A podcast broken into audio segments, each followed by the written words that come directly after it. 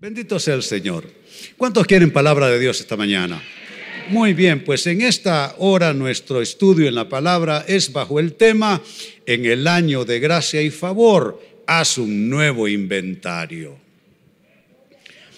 Todos los eh, procesos administrativos, los procesos de organización, de trabajos humanos, siempre requieren en algún periodo eh, realizar un inventario que esto es algo que se va actualizando eh, de año en año.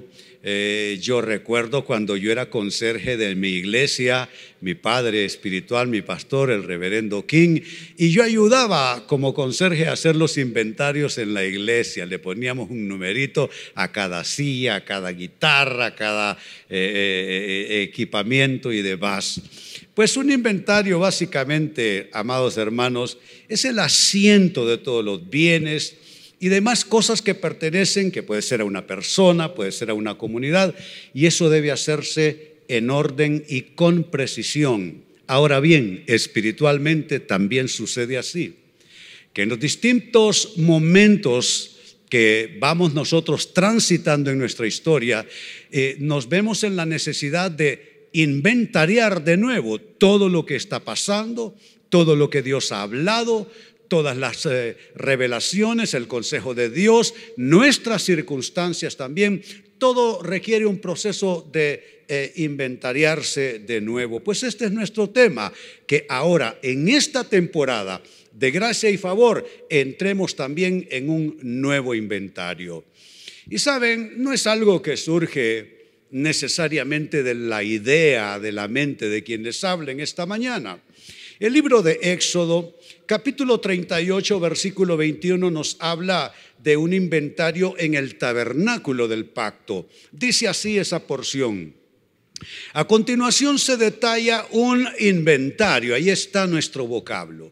Se detalla un inventario de los materiales empleados en la construcción del tabernáculo del pacto. Ahora bien, el tabernáculo del pacto en nuestros días es nuestra propia relación con Dios. Todos tenemos nuestro propio tabernáculo. Todos tenemos ese, ese encuentro constante, esa comunión con Dios y hacemos pacto con Él. Pacto con sus promesas, pero también pacto de nuestra obediencia a su palabra.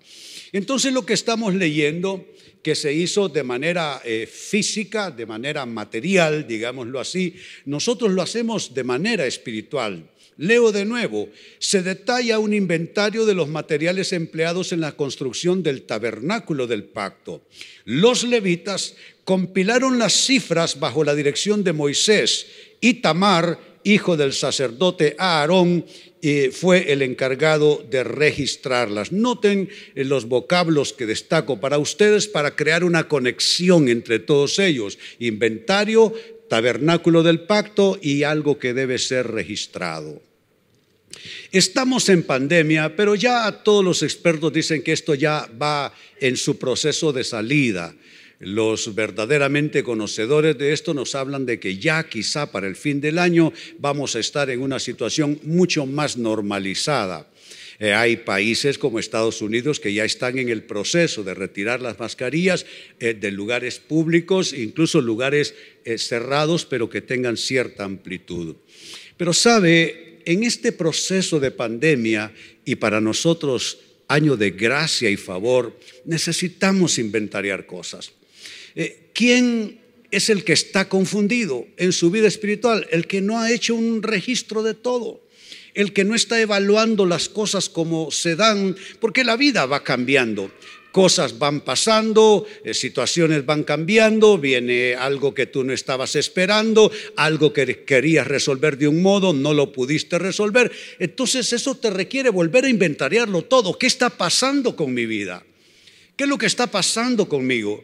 Inventariar mi escenario, inventariar mis relaciones, inventariar mis experiencias, inventariar mis expectaciones eh, eh, eh, delante de Dios. Todo eso debe ser inventariado y es parte de mi propio tabernáculo de reunión, de, de relación, mejor dicho, con Dios. Pues esto que se traduce en este versículo 21 del capítulo 38 de Éxodo se tradujo como inventario en esta traducción de la Biblia y que en la Reina Valera se tradujo como hacer cuentas, se hizo cuentas de todo lo que había en el tabernáculo, pues se traduce así a partir de la traducción del hebreo pakad, que por analogía nos habla de supervisar, nos habla de reunir o conjuntar, nos habla de contar en términos de uno, dos, tres, cuatro, nos habla de cargar, nos habla de designar y de ordenar. Entonces el vocablo está perfectamente traducido. El hebreo pakad se tradujo en la Reina Valera como hacer cuentas o como, o como contar algo y en esta versión como inventariar. Uno debe supervisar su propia vida, su propio escenario de vida.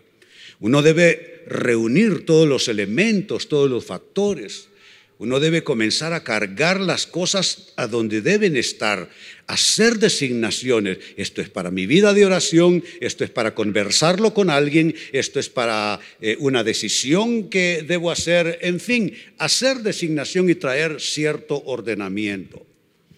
Y la gran pregunta en esta hora, amados hermanos, es, en el año de gracia y favor, ¿qué nuevo inventario debes hacer? Nuestro tema es, haz un nuevo inventario. Tú no puedes estar viviendo al filo de marzo como estabas viviendo en noviembre pasado. No puede ser. Necesitas hacer un nuevo inventario. Este año hay tantos cambios, ¿no es cierto? En el mundo, en el país, en las economías. Bueno, la guerra en Ucrania nos tiene a todos con los pelos de punta, porque eso puede ser un polvorín en toda Europa y puede eh, eso terminar siendo una completa guerra mundial, porque están interviniendo las potencias más grandes del planeta. Entonces hay tanta, eh, tanto movimiento hay tantas cosas pasando que en lo espiritual nosotros necesitamos inventariarlo todo. Inventariar tu vida cristiana, inventariar tus relaciones, inventariar tus decisiones, todo tiene que ser sujeto a ese inventario. Y esa es la pregunta, ¿qué nuevo inventario debes hacer? Y tengo tres respuestas para ti. Lo primero, debes hacer un nuevo inventario de desafíos.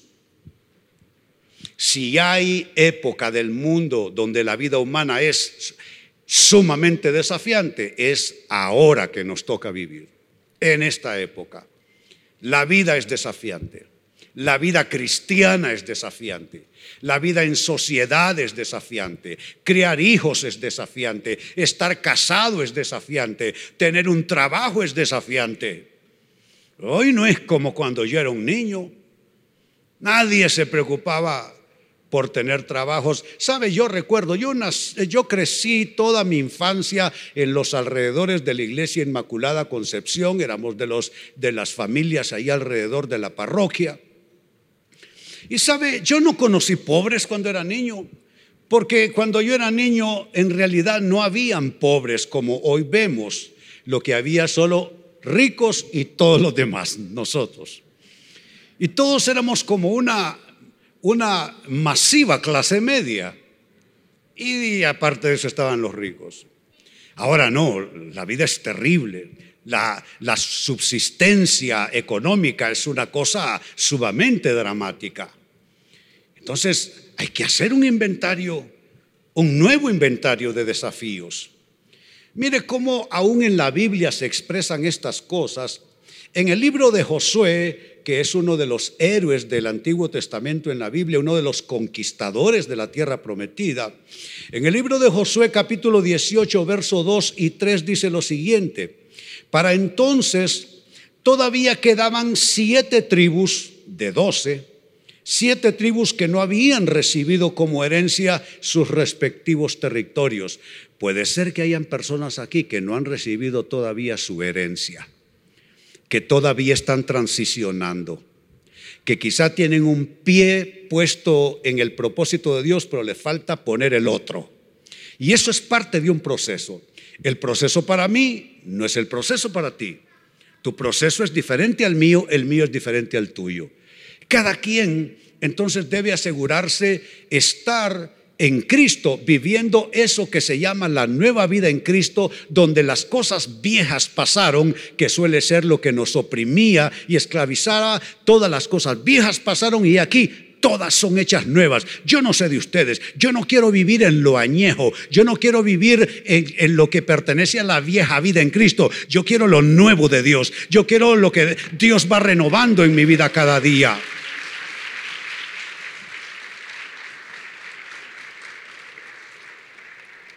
Entonces, volviendo al texto, quedaban siete tribus que no habían recibido como herencia sus respectivos territorios. Así que Josué, atención, los desafió. Y yo estoy aquí para desafiarte en este sentido. Tú no debes aceptar nada menos que lo que Cristo tiene para ti. Nada menos. Deja de, darte consejitos a ti mismo, a ti misma. Deja de tratar de acomodar la cosa diciendo, bueno, pero si no se puede, pero si no se pudo, ¿qué le vamos a hacer? Nada de qué le vamos a hacer. Tú debes aspirar al 100% de la promesa de Dios en Cristo Jesús para tu vida. No te atrevas a quedarte con menos porque entonces te faltará tu herencia completa. Josué los desafió y note la pregunta, ¿hasta cuándo van a esperar para tomar posesión del territorio que les otorgó el Señor, Dios de sus antepasados? ¿Hasta cuándo uno va a esperar? ¿Hasta cuándo uno va a esperar? Hay cosas que deben cambiar y lo que debe cambiar uno lo cambia. Yo lo he aprendido a lo largo de 50 años de caminar de la mano con Cristo, que uno no puede andar con temores, no puede andar con, con, eh, con, dudas, con inseguridades. Cuando algo hay que cambiarse, algo debe cambiarse. Uno está inventariando todo el tiempo según las cosas que van sucediendo, según lo que Dios va haciendo. Uno hace el inventario y uno dice, ¿qué me falta a mí? ¿Qué me falta a mi vida? ¿Qué le falta a mi iglesia? ¿Qué le falta a mis hijos, que le falta a mi vida espiritual y entonces tú reclamas la totalidad de aquello que es tu herencia en Cristo Jesús y tú aceptas el desafío. ¿Dónde están aquellos que aceptan el desafío de buscar y de llamar y de tocar a la puerta y conseguir lo que Dios tiene para ustedes? Como segunda respuesta, ¿qué nuevo inventario debes hacer en este año de gracia y favor? Un nuevo inventario de cosas a renunciar. Una son las cosas que son desafío para ti un inventario de tus desafíos del momento, no los de ayer, no los del año anterior, los desafíos de hoy, pero a eso le sumamos el, el, inventario ya no de desafíos, sino de cosas a las cuales hay que renunciar. Y aquí el Dios que predicamos nos dejó esto como legado en su palabra. Lucas 14 y verso 33. Así pues que cualquiera, me gusta ese vocablo, cualquiera, porque en el reino de Dios no hay favoritos. Dios no nos clasifica, a estos los trato de un modo y a estos de otro. A cualquiera, dice Jesús. Ahí estamos todos en la lista. A cualquiera de vosotros que no renuncia a todo lo que posee, no puede ser mi discípulo. Sabe, hay momentos para renunciar. Cuando yo vine a Cristo, yo tuve que renunciar prácticamente a toda mi vida. ¿Por qué? Porque mi estilo de vida era completamente contra la palabra del Señor. Me gustaban las drogas, me gustaba la vida en desorden, me gustaba la vida bohemia, me gustaba vivir de noche y dormir de día, en fin, era un desastre. Y tuve que hacer mi primer acto de renuncia. Sabe, a mí Cristo me quitó las drogas de un día para el otro. De un día para el otro. Lo que le costó a mi Dios fue cambiarme mi modo de ser. Todavía lucha conmigo. Pero saben, hay momentos para renunciar. Ese fue un momento. Pero a lo largo del camino Dios le va indicando uno a qué cosas uno en, en lo particular va renunciando. A veces te toca renunciar hasta personas en tu vida. Te toca renunciar a escenarios que amas. Díganmelo a mí. Yo ya he tenido que renunciar a escenarios donde estaba mi corazón, como dice Cristo, donde está tu tesoro, ahí está tu corazón. Yo ya he vivido suficiente como para haberme arrancado la piel a jirones, renunciando a cosas que mi corazón no quiere renunciar. Y tú debes preguntarte en un nuevo inventario, no a qué cosas renunciaste ayer, no a qué cosas renunciaste ya, sino a qué cosas te pide hoy el Señor renunciar. ¿Qué cosas están tan arraigadas en tu corazón que te impiden la victoria, que te impiden lograr esa meta que Dios quiere que logres? Porque el gran tropiezo es uno mismo, hermanos. Algunos no ocupamos ni siquiera de un diablo que nos ande molestando, porque nosotros lo hacemos de diablo en nuestras vidas.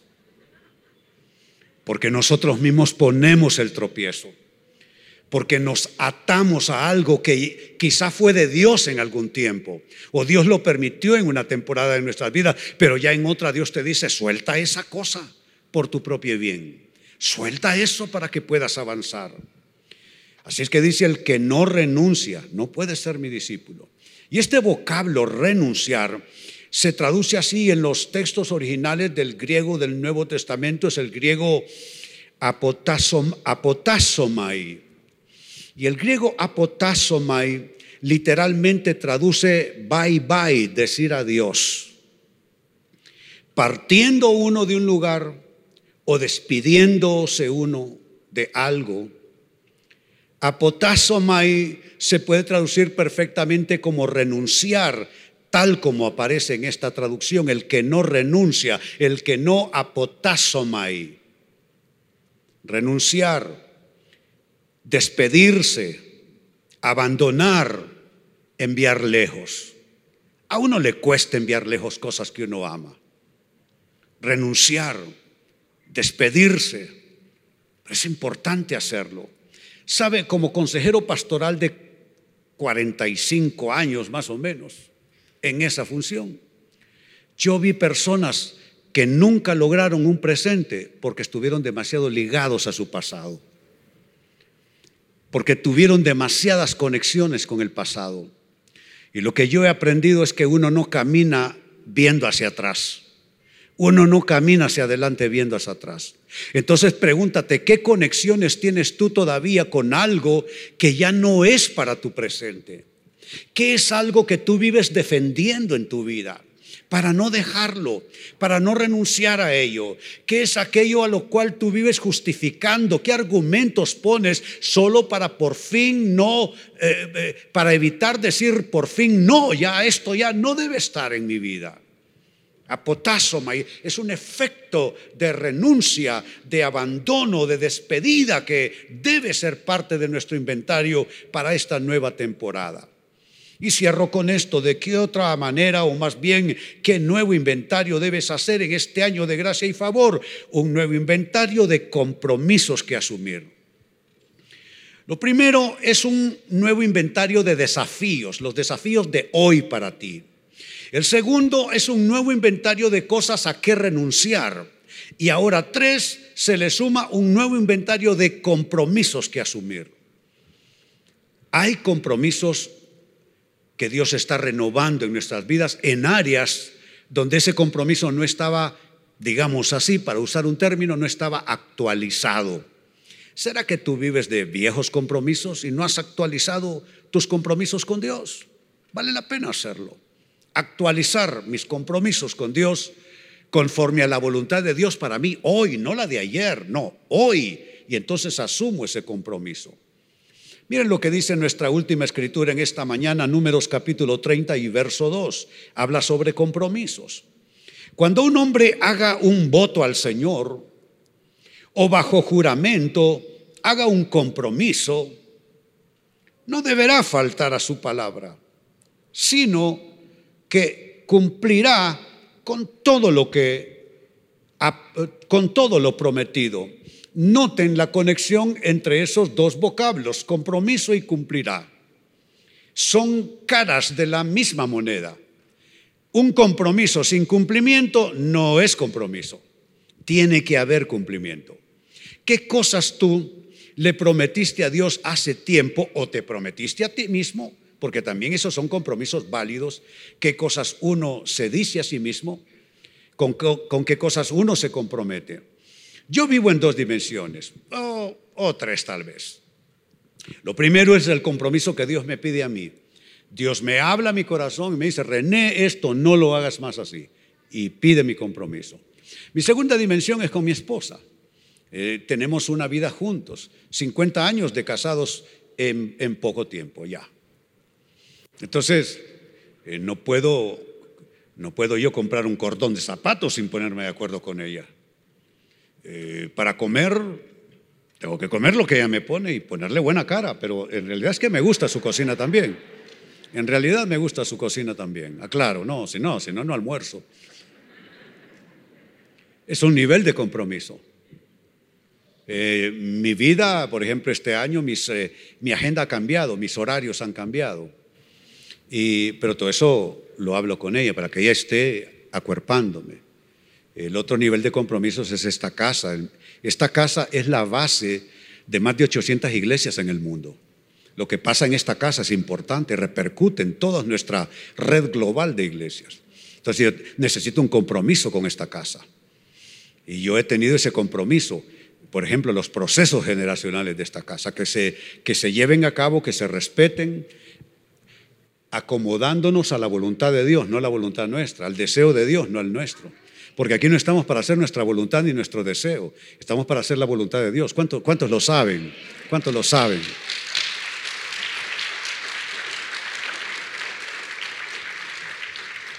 Entonces, compromiso y cumplimiento. Pues son tres nuevos inventarios que propongo hacer a base de Biblia abierta. Un nuevo inventario de desafíos, un nuevo inventario de cosas a renunciar y un nuevo inventario de compromisos que asumir. Les invito a ponerse en pie, vamos a orar. Padre, yo te doy gracias por cada hombre y mujer que está al alcance de mi voz. Pido por esa persona, Señor, que tiene dificultad para avanzar en su proyecto de vida y en su llamado y en su historia. Pido por esa persona que ha estado enfrentando tropiezo tras tropiezo. Pido por esa persona que tiene un problema grande que resolver y ha estado clamando, mi Dios, que tú vengas y pongas tu mano en esa situación. Señor, estoy orando por esa persona cuyo proyecto de vida parece estar estancado. Esa persona mira hacia atrás y le parece que antes estaba mejor que ahora. Señor, vengo a orar por esa persona. Vengo a pedir por el propósito para su vida. Vengo a pedir por esa historia. Vengo a pedir por el destino de esa persona. Y en el nombre de Cristo Jesús, Padre, te pido que le des el discernimiento de inventariar. Hay cosas que quizá estorban el paso porque ya no deben estar. Hay cambios que hay que asumir. Hay desafíos a los cuales hay que ponerle buen corazón. No es solo estarse aguantando, renegando en el corazón no es solo estarse aguantando, criticando en el corazón. Si tú estás criticando lo que Dios está haciendo en esta temporada, si estás renegando en tu corazón, déjame decirte, estás estancado, estás detenido. Tienes que quitar esa piedra que detiene que tu vida siga avanzando. Todo aquel que quiera avanzar en su proyecto de vida, alce sus manos. Yo te bendigo, hermano, hermana. Lo que eres tú, lo que tú representas en tus sueños, en tus relaciones, en tu llamado, lo que tú representas, sabes, tú no dependes de nadie, tú no dependes de nada, dependes de Dios, del que te llamó, es el que te abre el espacio, espacio que es tuyo, que lleva tu nombre, que calza con tu persona. Déjame decirte que lo que Dios te ha dado nadie te lo puede quitar. Nadie lo puede arrebatar, quizá amenazar el maligno, pero nadie te puede quitar lo que Dios te ha dado. Déjame decirte que hay promesas para ti, para cumplimiento. Déjame decirte que si tú confías suficiente en Dios, Él hará todo lo que tú no puedes hacer. Él cumplirá lo que tú no puedes cumplir. Él, él solucionará, Él proveerá, Él abrirá puertas, Él abrirá fuentes en el desierto porque todavía es verdad que Dios hace caminos para nuestros pasos y Él abre fuentes de provisión para nuestras vidas. Bendigo tus sueños, bendigo tu presente, bendigo tu futuro. Tu pasado no me importa. Bendigo tu presente, bendigo tu futuro y declaro que Dios traerá cosas maravillosas para tu vida. Él sanará lo enfermo en tu vida, Él enderezará lo torcido en tu vida y Él hará que lo perdido sea devuelto y sea recuperado. Recibe lo perdido de Dios, recibe aquello que, has extraviado, aquello que se fue, aquello que se perdió. Recibe lo de Dios, recupera lo perdido, recuperas lo perdido, paz, salud, bienestar, vida espiritual consistente, buenas relaciones, salud en tu familia. Oh, recibe lo de Dios, recibe lo de Dios, dale gloria a Él, dale alabanzas a Él. Aleluya, aleluya.